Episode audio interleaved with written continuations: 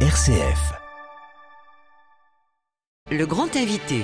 La grand-messe de l'agriculture est lancée. Le Salon international de l'agriculture a ouvert ses portes ce week-end à Paris, inauguré par le président Macron. L'agriculture française confrontée à de nombreux et importants défis.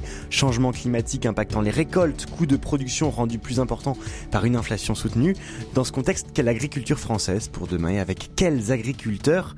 La moitié a aujourd'hui plus de 55 ans. On en parle ce matin avec vous, Bruno Guerre. Bonjour. Bonjour. Vous êtes directeur général adjoint de Chambre d'agriculture France.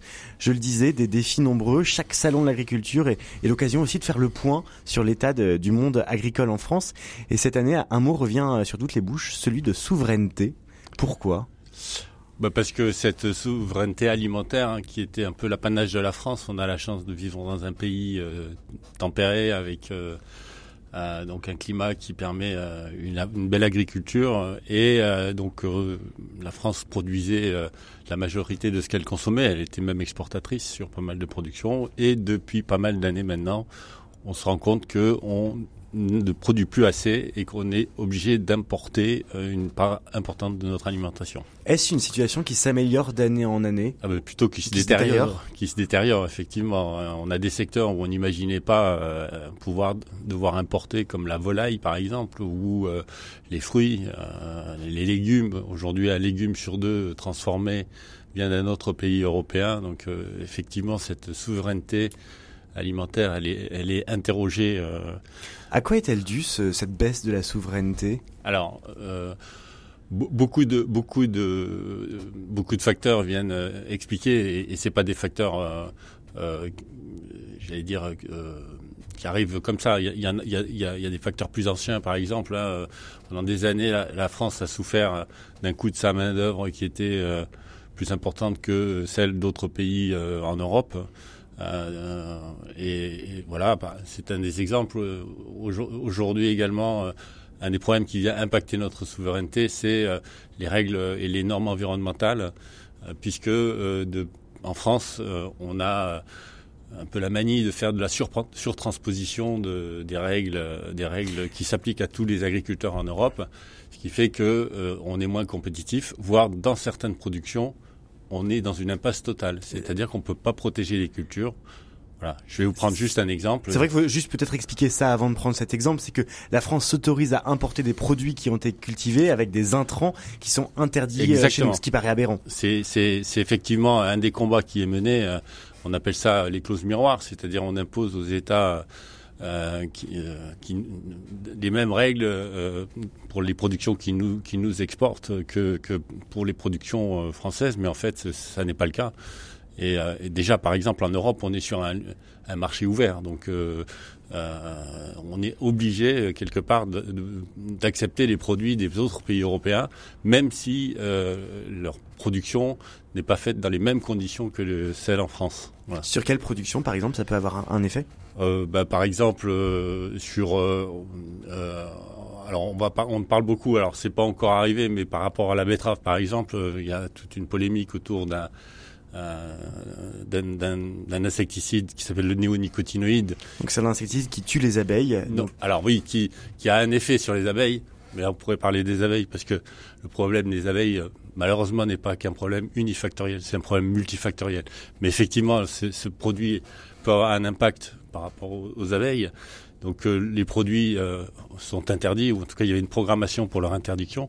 Et en fait, euh, cette, cette dérogation qui permettait d'utiliser encore vient d'être annulée. Or, dans, certains pays d'Europe, soit ils continuent d'utiliser en payant des pénalités, soit ils ont encore d'autres produits qui sont homologués pour euh, tuer ces, les pucerons qui viennent apporter cette maladie, alors qu'en France, c'est des produits qu'on n'a plus le droit d'utiliser. Donc les, les, les producteurs français sont dans une impasse. Pour quelles raisons s'est-on mis dans cette impasse? Est-ce que la France a voulu jouer peut-être au bon élève en se mettant aux meilleurs standards internationaux et en fait ça revient comme un boomerang? C'est souvent ce qu'on dit. La France veut passer pour bonne, bon élève, voire même parfois être donneuse de leçons. Et donc euh, vis-à-vis -vis des autres pays européens, et quand on donne des leçons, forcément, on est scruté aussi un peu plus attentivement. Donc euh, voilà, c'est vrai que c'est euh, ça met ça met l'agriculture dans, dans, des situations et c'est pas récent. Hein, ça fait des années que c'est comme ça, dans une situation où aujourd'hui, malheureusement, on ne peut pas produire Enfin, on ne on, peut pas produire la, la production dont on a besoin. Je, vais citer un autre exemple. On a beaucoup parlé de la moutarde.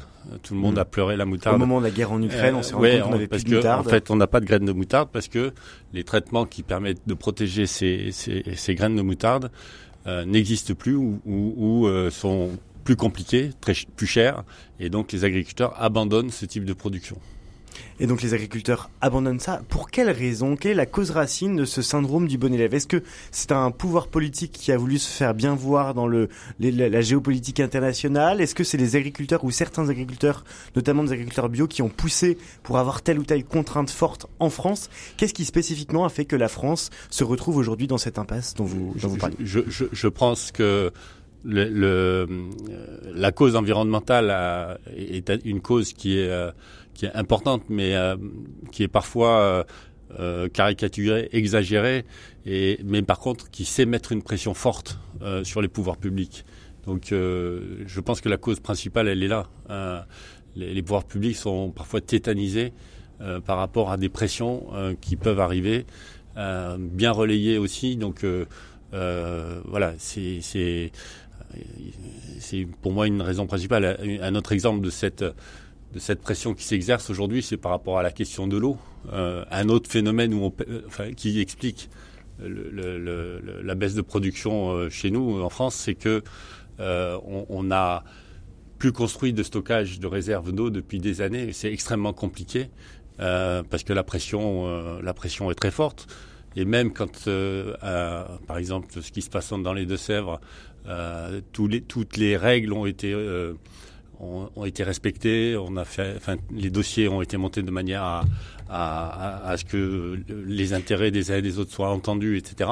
Vous parlez du projet de bassine. Hein. Il y a un projet de bassine et de, de, Sèvres pour euh, faire une retenue d'eau très importante. Et il y a notamment des manifestations avec très des importantes. C'est relatif. Hein.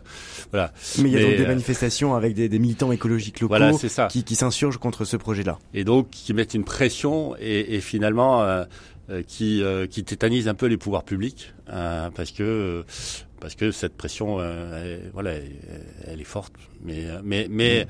malheureusement, ça se fait vraiment au détriment des consommateurs parce que aujourd'hui, ils ne le savent pas, mais ils consomment des produits qu'ils ne souhaitent pas ou que leurs législateurs ne souhaitent pas qu'on produise chez nous. C'est le paradoxe. Qu'est-ce qui empêche aujourd'hui d'interdire? Parce que quand on entend cette chose aberrante qui est que la France autorise euh, d'importer des produits qui avec euh, qu'on s'autoriserait pas à produire chez nous, qu'est-ce qui fait qu'on n'interdit pas ces produits à l'importation? Alors euh, c'est tout simplement le pouvoir d'achat. Hmm. Aujourd'hui, le, la difficulté, la difficulté que connaissent les Français, hein, et voilà, autour de cette question du pouvoir d'achat, fait que ils sont, enfin, on recherche euh, évidemment euh, à s'alimenter tous les jours. Tous les jours, on, mange trois fois par jour, et on, est attentif. Et le consommateur n'est pas prêt non plus à, il s'est fixé un budget pour son alimentation qui n'a fait que baisser par rapport à, aux loisirs, au, téléphone portable, à, tout ce qui est télévision, etc. Enfin, et, et donc le, ce qui reste pour euh, l'alimentation a baissé. Et aujourd'hui, le consommateur n'est pas prêt à, changer cette habitude de cette habitude de, fonctionner. Donc, euh, euh, si on si on ne pouvait pas importer ces produits, le, le coût de l'alimentation serait évidemment beaucoup plus important. Nous sommes avec Bruno Guerre, directeur euh, général adjoint de Chambre d'agriculture France, pour revenir avec lui sur ce salon de l'agriculture qui commence. Salon de l'agriculture, c'est aussi l'occasion de mettre en avant les agriculteurs. Les agriculteurs qui connaissent euh, une pyramide des âges très étonnante, très inquiétante même, puisque plus de la moitié des agriculteurs aujourd'hui ont, plus de plus de 55 ans. Euh, quels sont les enjeux pour les agriculteurs de demain? Comment est-ce que on peut aujourd'hui rendre ce métier plus attractif? C'est effectivement un, enjeu vraiment crucial. Euh, remplacer pratiquement la moitié d'une population dans les dix ans qui viennent, c'est vraiment un défi euh, qui, est, colossal. Euh, vous, avez déjà donné la bonne expression comment donner envie. Pour donner envie, il faut, quand on a un projet économique, il faut donner des perspectives. Il faut qu'un jeune qui s'installe, il, sache que euh, va pouvoir vivre de son métier. Euh, or, ce à quoi on assiste aujourd'hui, c'est un empilement de réglementation. Euh, les agriculteurs sont relativement décriés. Alors, globalement, quand on interroge les Français sur les agriculteurs, ils aiment les agriculteurs, ils le disent. Mais dès qu'il y a des, mais, par ailleurs, il, il, il, y a cette forte pression dont on parlait tout à l'heure par rapport à l'environnement. On les traite souvent, on dit qu'en en France, il y a des, des, des fermes-usines. C'est un non-sens. L'agriculture française, c'est une agriculture familiale. Pourtant, les agriculteurs sont aussi les, les fers de lance du changement climatique. Ils peuvent, ils ont peut-être aussi entre leurs mains les, les, les moyens du changement, puisque l'agriculture, ça a un impact fort sur l'environnement. et si, s'ils changeaient de méthode, eh bien, on peut aussi changer beaucoup l'impact que ça peut avoir sur, ah. sur l'environnement. Alors, effectivement, euh, par rapport à cette, comment donner envie, c'est aussi traiter ces questions euh, par rapport au changement climatique, qui met, les agriculteurs dans une incertitude totale. Euh, Aujourd'hui, les sécheresses qu'on vit euh, ont, des, impacts énormes sur, la production. Donc, les agriculteurs sont à la fois victimes de ce, changement climatique, mais ils peuvent aussi contribuer à, l'atténuer avec le stockage carbone. Donc effectivement, c'est un gros enjeu pour euh, alors pour nous aussi, Chambre d'agriculture, France, puisque et les chambres d'agriculture euh, euh, qui sont dans tous les départements, c'est faire en sorte que les agriculteurs appréhendent ce, changement climatique et on, travaille avec eux à, trouver des solutions. Souvent, ils ont même des idées de nouvelles productions, par exemple. C'est peut-être un peu exagéré, mais on, plante des vignes en Ile-de-France. Donc, on s'adapte au changement. C'est-à-dire que désormais, on va pouvoir faire du vent en Ile-de-France. Les, agriculteurs plantent, plantent des, vignes. Alors, c'est anecdotique pour le moment, mais mm. euh, et, et, et, donc les agriculteurs cherchent des solutions, et, nous, les chambres d'agriculture, on est à leur côté pour, voir si les projets sont tenables, etc. Et puis, bien entendu, il y a un autre sujet très important et moins anecdotique, c'est celui du stockage carbone. Et là aussi, on a des, on, travaille énormément avec les agriculteurs pour euh, qu'ils euh, stockent le carbone, euh, qu'ils aient des pratiques qui permettent de stocker du carbone. et donc, justement, contribuer à cette, ce meilleur équilibre de, de et donc ces, impacts, ces impacts sur le changement climatique, euh, on voit aussi le, le, monde agricole qui souffre. Hein, c'est un monde en souffrance. Il y a des suicides d'agriculteurs plus que dans d'autres professions. Euh, justement, est-ce que ce, ce, ce, ce motif d'espérance en disant voilà, on peut être acteur du, du, du changement climatique, on peut être aussi au plus proche de la terre, c'est aussi des motifs d'attraction pour les agriculteurs euh, qui seront peut-être les agriculteurs de demain?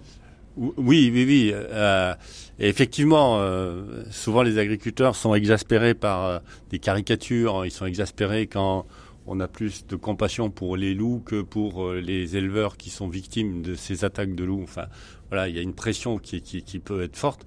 Et, et, à côté de ça, je pense, enfin moi qui travaille avec des agriculteurs depuis des années, que ils ont beaucoup à nous apprendre et à apprendre à notre société. L'agriculteur, il, il, sait ce qu'est la notion du temps, le temps long, euh, alors qu'on on est dans une société qui est dans l'instant. Euh, tout doit arriver très vite. J'appuie sur un bouton, ça marche. L'agriculteur, pour produire, euh, il faut six mois quand on met la graine dans le sol et, la récolte. Quand on élève un, un, veau pour qu'il devienne une vache, il faut trois ans. Enfin, voilà, c'est on, on, apprend le, le, rapport au temps, on apprend le rapport à, à, au climat, euh, à la, enfin, au changement des saisons, au changement des saisons, etc. Euh, puis c'est un, un, secteur où aussi la notion de solidarité est très très forte. Donc euh, c'est eux qui ont inventé les coopératives. Voilà. Donc effectivement, on a beaucoup à apprendre des agriculteurs. Et il y a beaucoup d'agriculteurs d'ailleurs aujourd'hui qui sont sur les réseaux sociaux et je vous, j'invite vos auditeurs à les suivre parce qu'ils parlent de leur métier avec leur trip. Il n'y a pas d'agence de com derrière eux. Ils le font avec leur trip et ils expliquent la réalité de leur métier, bien loin des caricatures de certains. Et c'est leur quotidien en toute simplicité. Merci beaucoup Bruno Guerre, directeur général adjoint de Chambre d'agriculture France, d'avoir été ce matin l'invité de RCF.